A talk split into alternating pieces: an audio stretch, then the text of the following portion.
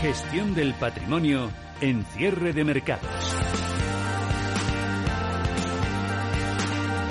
CaixaBank patrocina este espacio.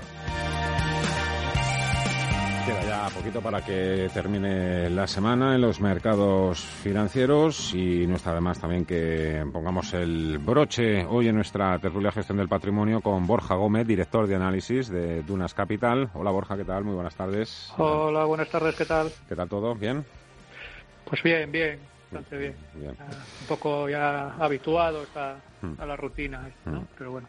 Nos acompaña hoy también Roberto Soltes, director de estrategia de UBS en España. Hola Roberto, muy buenas tardes.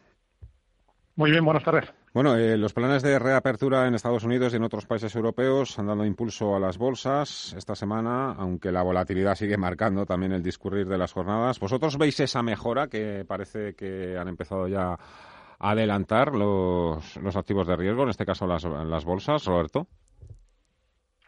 A ver, hay un elemento crítico que sí explica esta mejora, es el elemento de fondo, y es que los mercados de crédito están volviendo a funcionar la intervención de los bancos centrales, el BCE comprando más bonos corporativos y sobre todo la Reserva Federal con toda esa sopa de letras, de programas de compra de activos, incluso de crédito, incluidos bonos basura, lo que ha hecho es que se cierren los diferenciales crediticios, se reduzcan, empiecen a haber nuevas emisiones en el mercado y se disipe el escenario de que vayamos a ver un efecto dominó de quiebras en cadena de, empresas. Eso lo que limita es muchísimo el riesgo de un credit crunch, de una depresión económica, y a partir de allí pues quedamos a expensas de, lo que podamos ir viendo de evolución de la epidemia y de la economía. Pero por lo menos el peor de los escenarios parece que se ha disipado y eso es lo que está ayudando de verdad a los mercados. Borja. Bueno, sí, en cierta medida sí que es verdad que, todas estas acciones de, la Reserva Federal, sobre todo de la Reserva Federal, porque yo, yo siempre he dicho que una parte importante del riesgo que yo disipaba, que yo veía en este, en este punto estaba concentrado en Estados Unidos por un apalancamiento muy importante y evidentemente, pues bueno, todos los efectos macroeconómicos del, del COVID-19 lo que hacía era exacerbar un poquito más, si cabe, esos, esos problemas de base, ¿no? Entonces el hecho de que la Reserva Federal se desmarque comprando corporate eh, incluso llegando a comprar corporates high yield en el caso de que en la fecha de 22 de marzo fuese investment grade, pues, pues bueno, de alguna manera tranquiliza al mercado. Ahora bien, de ahí a pensar que, está todo hecho hay, hay un mundo. Eh, normalmente los mercados suelen entrar en derivas de este, de este signo. Al principio era negativo, ahora ya es más positivo, pero lo que tenemos que tener en cuenta es pues, bueno, el coste macroeconómico de todo esto. Y, ahí todavía hay bastante, bastante incertidumbre, tanto en Estados Unidos como en zona euro. Que, que, hay riesgo de que pueda haber nuevas recaídas, eso es impepinable, pero ¿se ha reducido ese riesgo de recaída, Roberto? Se ha reducido claramente el riesgo de que volvamos a tocar o incluso a perforar hacia abajo los mínimos pero todo el, todo el impulso técnico que hemos tenido en las últimas semanas por rebalanceo de grandes carteras institucionales, cierres de cortos y, demás, ya se está agotando. Así que es bastante posible que tengamos un, descanso que nos vaya a dejar en algún punto a mitad de camino entre los mínimos de, de marzo y los máximos que estamos viendo estos días. ¿Con qué escenarios estáis trabajando cada uno en vuestras casas? Eh, por ejemplo, tú, Borja. Pues bueno, nosotros trabajamos con una primera parte del año dantesca en términos macroeconómicos, eh, evidentemente, eso no, eso no debería ser ningún tipo de sorpresa. Y una segunda parte donde por lo menos en el tercer trimestre sí que es factible que se hable mucho de recuperación en V, porque sí que es verdad que los datos van a, van, a ser bastante más favorables que los del tercer trimestre, de los del segundo trimestre, aunque solo sea por un mero efecto mecánico. Si nosotros tenemos una economía que está prácticamente cerrada en el segundo trimestre y en el partir del tercer trimestre empieza a funcionar, pues evidentemente ahí vamos a tener un salto cualitativo bastante grande. la prueba del algodón va a estar en el cuarto trimestre y ahí tenemos, pues bueno, tenemos eh, dudas todavía, ¿no? Eh, más allá de eso, ¿qué otros elementos de riesgo valoramos? Hay que tener bastante cuidado con, con, los, con el deterioro de fundamentales de muchas economías, especialmente de las periféricas. Y en este punto Italia es una referencia a tener muy en cuenta. Probablemente no sea un elemento muy de corto plazo, pero si no se abordan asuntos que, nosotros creemos que son de capitales a día de hoy, en la parte final del año podemos llegar a tener sustos bastante importantes con, la deuda pública griega, entre otras cosas porque no es para nada descartable que agencias de rating como Moody's eh, genere algún tipo de, downgrade y eso y eso puede llegar a trasladar bastante incertidumbre y bastante volatilidad al mercado. No tanto porque la deuda pública italiana deje de ser elegible dentro de los programas de compra del BCE, sino por el efecto que ese downgrade concreto que podría llegar a realizar eh, Moody's podría llegar a tener sobre muchos fondos de inversión que, bueno que, que, no podrían tener los BTPs en cartera y se verían de alguna manera obligados a, a, venderlos. Y eso podría ser una salida de papel bastante bastante relevante en el mercado. Nosotros ayer hablamos precisamente con la vicepresidenta de, de Moody's, eh, nos contaba que en principio no tenían previsto hacer ningún tipo de cambio sobre el rating de la economía española hasta calibrar, eso sí, un poquito tener más, más clara cuál puede ser el efecto el efecto sobre, sobre la economía española. Pero bueno, tenemos ahí también muy recién salidos del horno esas previsiones del Fondo Monetario Internacional, contracción del PIB 8-9%, déficit 9,5%, eh, deuda creo que se va al 113% en este año en 2020. ¿Tú crees que se quedan cortas esas previsiones? Hay que decir que el FMI normalmente siempre pecado optimista, lo cual, lo cual ya, es un, ya es un punto a, tener en consideración. Eh, en el caso de España probablemente las cifras estén bastante, bastante en línea con nuestro escenario base, especialmente en términos de endeudamiento. Y en el caso de Italia, pues bueno, más o menos por ahí. Nosotros sí manejamos niveles de endeudamiento, bueno, en torno al 116%, más o menos en España, de en torno al 150% en Italia. Y eso, repito, en el corto plazo no tiene por qué implicar necesariamente una rebaja de la calidad crediticia ni de España ni de Italia, y me hablo de corto plazo, pues bueno, mes de mayo, más o menos, pero evidentemente hay que tener muy muy en cuenta y hay que tener muy muy previsto y muy y muy patente que, que el tramo final del año es factible, es muy factible que, que las agencias de rating actúen contra contra Italia y probablemente también contra España. Pero riesgo de default en principio no existe. No, no, no. No, porque eso ya sería, eso ya, ya, eso ya es otro cantar, digamos, ¿no? Sí es cierto que puede existir mucha volatilidad, en el caso de Italia especialmente, en menor medida en España, pero, pero de ahí a que haya un default ya tenemos que entrar en un contexto político que, bueno, que tampoco es que pinte excesivamente bien, pero bueno, tiene que desarrollarse una serie de acontecimientos antes que evidentemente es un escenario que nosotros a día de hoy no manejamos.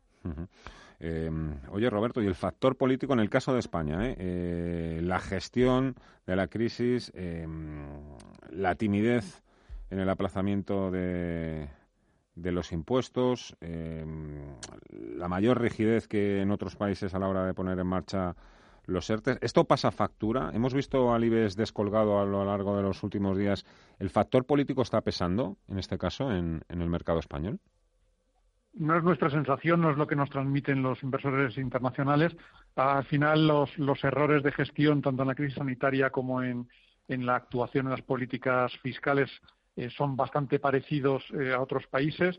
Eh, todos los gobiernos están actuando de forma bastante simultánea, de forma bastante parecida y dentro de su capacidad de actuación. Y obviamente el nivel de déficit de deuda pública que ya teníamos en España limita mucho su, su, capacidad. Pero al final los problemas del IBEX son, son otros. Es, un peso del sector bancario eh, enorme ante la perspectiva de tipos de interés casi perpetuamente negativos o cero en el mejor de los eh, casos, con otros sectores eh, de bajo crecimiento, muy amenazados estructuralmente y con poca representación de tecnológicas y farmacéuticas, que es lo que están tirando por ahí fuera, sobre todo en Estados Unidos.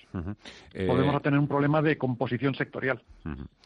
Está hablando eh, el vicepresidente de Berkshire Hathaway, mano derecha de, Warren Buffett, Charlie Munger. Bueno, ha hablado con el Wall Street Journal. Viviani, ¿qué, qué están destacando? ¿Qué, ¿De lo que te has leído, con qué te quedas? Sí, de los titulares que nos está dejando Munger a estas horas, dice que estamos como el capitán de un barco cuando llega el peor tifón que ha visto nunca. Y dice también el vicepresidente de Berkshire Hathaway que queremos salir del tifón y más vale que salgamos de él con mucha liquidez. Sentencia que ahora mismo en el presente no están jugando a invertir sus reservas en comprar empresas que estén a su alcance. Roberto, eh, liquidez. Eh, de quién o... Liquidez hay, absolutamente de sobra por lo que están haciendo los bancos centrales. Es lógico que las empresas ahora mismo están siendo gestionadas eh, para tratar de retener la mayor caja posible, tener la mayor flexibilidad financiera, sobre todo si se cerrara el grifo bancario. Pero esto precisamente lo que hace es que las empresas están gestionadas hoy en día en favor, pensando en los bonistas y no en los accionistas. Y por eso nosotros creemos que tácticamente hay una mejor relación rentabilidad-riesgo en los bonos corporativos, sean de grado de inversión, sean bonos basura o de países emergentes, que, en la renta variable. Para jugar este impasse que pueden estar viviendo las bolsas con toda la avalancha de malos datos económicos y empresariales, el crédito nos parece que es un sitio magnífico en el que estar cortando el cupón. Alemania, por cierto, ha dado por controlada la pandemia en todo su territorio, que el Ministerio de Trabajo ha informado hoy que la, eh, la última fase de reactivación no llegará hasta hasta final de año. Eh, eso también de alguna manera está distorsionando un poco eh, lo que está sucediendo porque también estamos viendo que no están yendo todos los índices a una. Estamos acostumbrados, por dice Wall Street que hoy toca subir y veamos todos detrás, ¿no? Eh, pero estos días sí que hay una clara divergencia entre lo que está haciendo el DAX o lo que está haciendo el SP500 con lo que puede estar haciendo, por ejemplo, el IBEX 35, por poner un ejemplo, aunque las comparaciones no sean precisamente las, las más acertadas. Roberto. Sí, volvemos a la composición sectorial. Es cierto que los sectores más cíclicos, la, parte industrial de materias primas, está comportándose mejor en estas semanas y está permitiendo que índices como el alemán tenga un poco más de comportamiento. Pero luego con, los tipos de interés como, están y con la perspectiva de dónde van a estar durante tanto tiempo, va a ser difícil que el IBEX sea uno de los índices ganadores durante, durante bastantes meses. Oye, Borja, el que ha hablado también ha sido hoy James Bateman, el presidente del Bundesbank. Eh, bueno, la verdad es que hoy sí que ha apoyado a Christine Lagarde después de que dijese que, iba a haber que poner sobre la mesa más acción. Dice que sí, que está impresionado con la política monetaria, con la expansión de la política eh, monetaria y fiscal, pero que todo tiene un límite, eh, dejando claro también que no, que no van a pasar ni una, pero de momento, mm, pues bueno, ahí tenemos semáforo en verde, en principio. Sí, eh, hombre, es una declaración, bueno, para ser para ser de Whiteman eh, es una declaración sumamente, sumamente dovish, mm. ¿eh? porque sí que es cierto que, que el sesgo que el sesgo del, del, del alemán del BCE siempre ha sido, siempre se ha distinguido por ser no hockeys, sino lo siguiente al hockeys, ¿no? Entonces, en este sentido, evidentemente, la realidad macroeconómica lo que te marca ya no era simplemente que, fuese necesario eh, una política monetaria expansiva. De hecho, si me apuras, probablemente sería lo menos necesario en el, en el, tipo de crisis en el que nos encontrábamos. Lo que era necesario era una, política fiscal francamente, francamente importante. Y en el caso de Alemania hemos tenido las dos vertientes. Hemos tenido evidentemente una política monetaria que Alemania no controla, pero que ha sido muy, muy, muy importante, eh, además en un periodo de tiempo muy corto, que es un, que es un factor clave, sobre todo si lo comparamos con la crisis del, del 2008. Y hemos tenido un gobierno alemán que, que, que, bueno, que se ha puesto las pilas y de qué manera ha aplicado un programa fiscal francamente importante, más de un 4% del PIB, está eh, a las puertas, o por lo menos si atendemos un poquito a las declaraciones que han planteado los, los, políticos alemanes, están a las puertas de generar otro plan fiscal bastante importante en materia de reconstrucción de la economía. Eh, y de alguna manera, pues evidentemente esos dos elementos eh, pesan. Ahora bien, también lo que dice es un aviso a navegantes. No puedes estar planteando planes fiscales continuos eh, porque eso supone un desequilibrio muy importante para las cuentas públicas. Y evidentemente, si hay alguien que mira eso, es Alemania y más concretamente Weidmann. Y eso puede llegar a ser también un aviso a navegantes hacia economías de la periferia que parten de un punto de partida eh, francamente peor que el que puede tener evidentemente Alemania, que los estímulos que están aplicando van a generar un desequilibrio todavía mayor. Y mi pregunta es la siguiente: ¿Qué pasa si en 2021, porque ahora mismo Unión Europea te dice que bueno que los límites del 3% de déficit se quitan, pero mm. qué pasa si en 2021 Comisión Europea te dice que hay que aplicar programas de, contención de gasto para llevar las cuentas públicas otra vez a una senda a una senda sostenible. eh, en ese en ese caso cuidado porque porque la, la, situación puede llegar a ser bastante bastante compleja para los países de la periferia. Mm, sí, todos recordamos lo que pasaba en la Plaza Sintagma en, en Atenas. Eh, oye, Roberto, ya, eh, ya por tocar los bancos, pero en este caso los bancos privados, eh, ¿cómo van a salir de esta en el sentido de que, bueno, además viene ya la temporada de resultados, nos van a informar sobre todo de las provisiones que van a tener que realizar para hacer frente a los incrementos de, de morosidad, por las quiebras que va a haber a nivel empresas, por todos los despidos que se están eh, produciendo en el, en el mercado laboral. Algunos de estos bancos además tienen importantes intereses fuera de nuestras fronteras, en otras latitudes. ¿Cómo van a salir de aquí? ¿Podemos ver revisiones en la previsión de beneficios de menos 50, menos 70%? ¿Ha sido una atacada?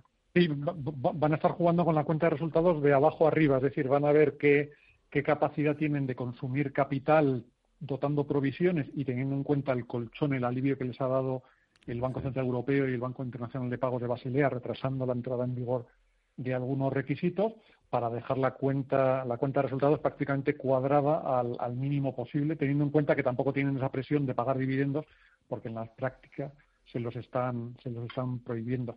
Así que unos resultados bastante bastante feos en el corto plazo y, y teniendo en cuenta que la salida a medio plazo pasa necesariamente por más consolidación y por ir a una estructura oligopolista, porque con los tipos como van a estar durante mucho tiempo, solo así van a acabar siendo rentables. Más consolidación. Eh, vamos a ver también incluso a los, a los grandes.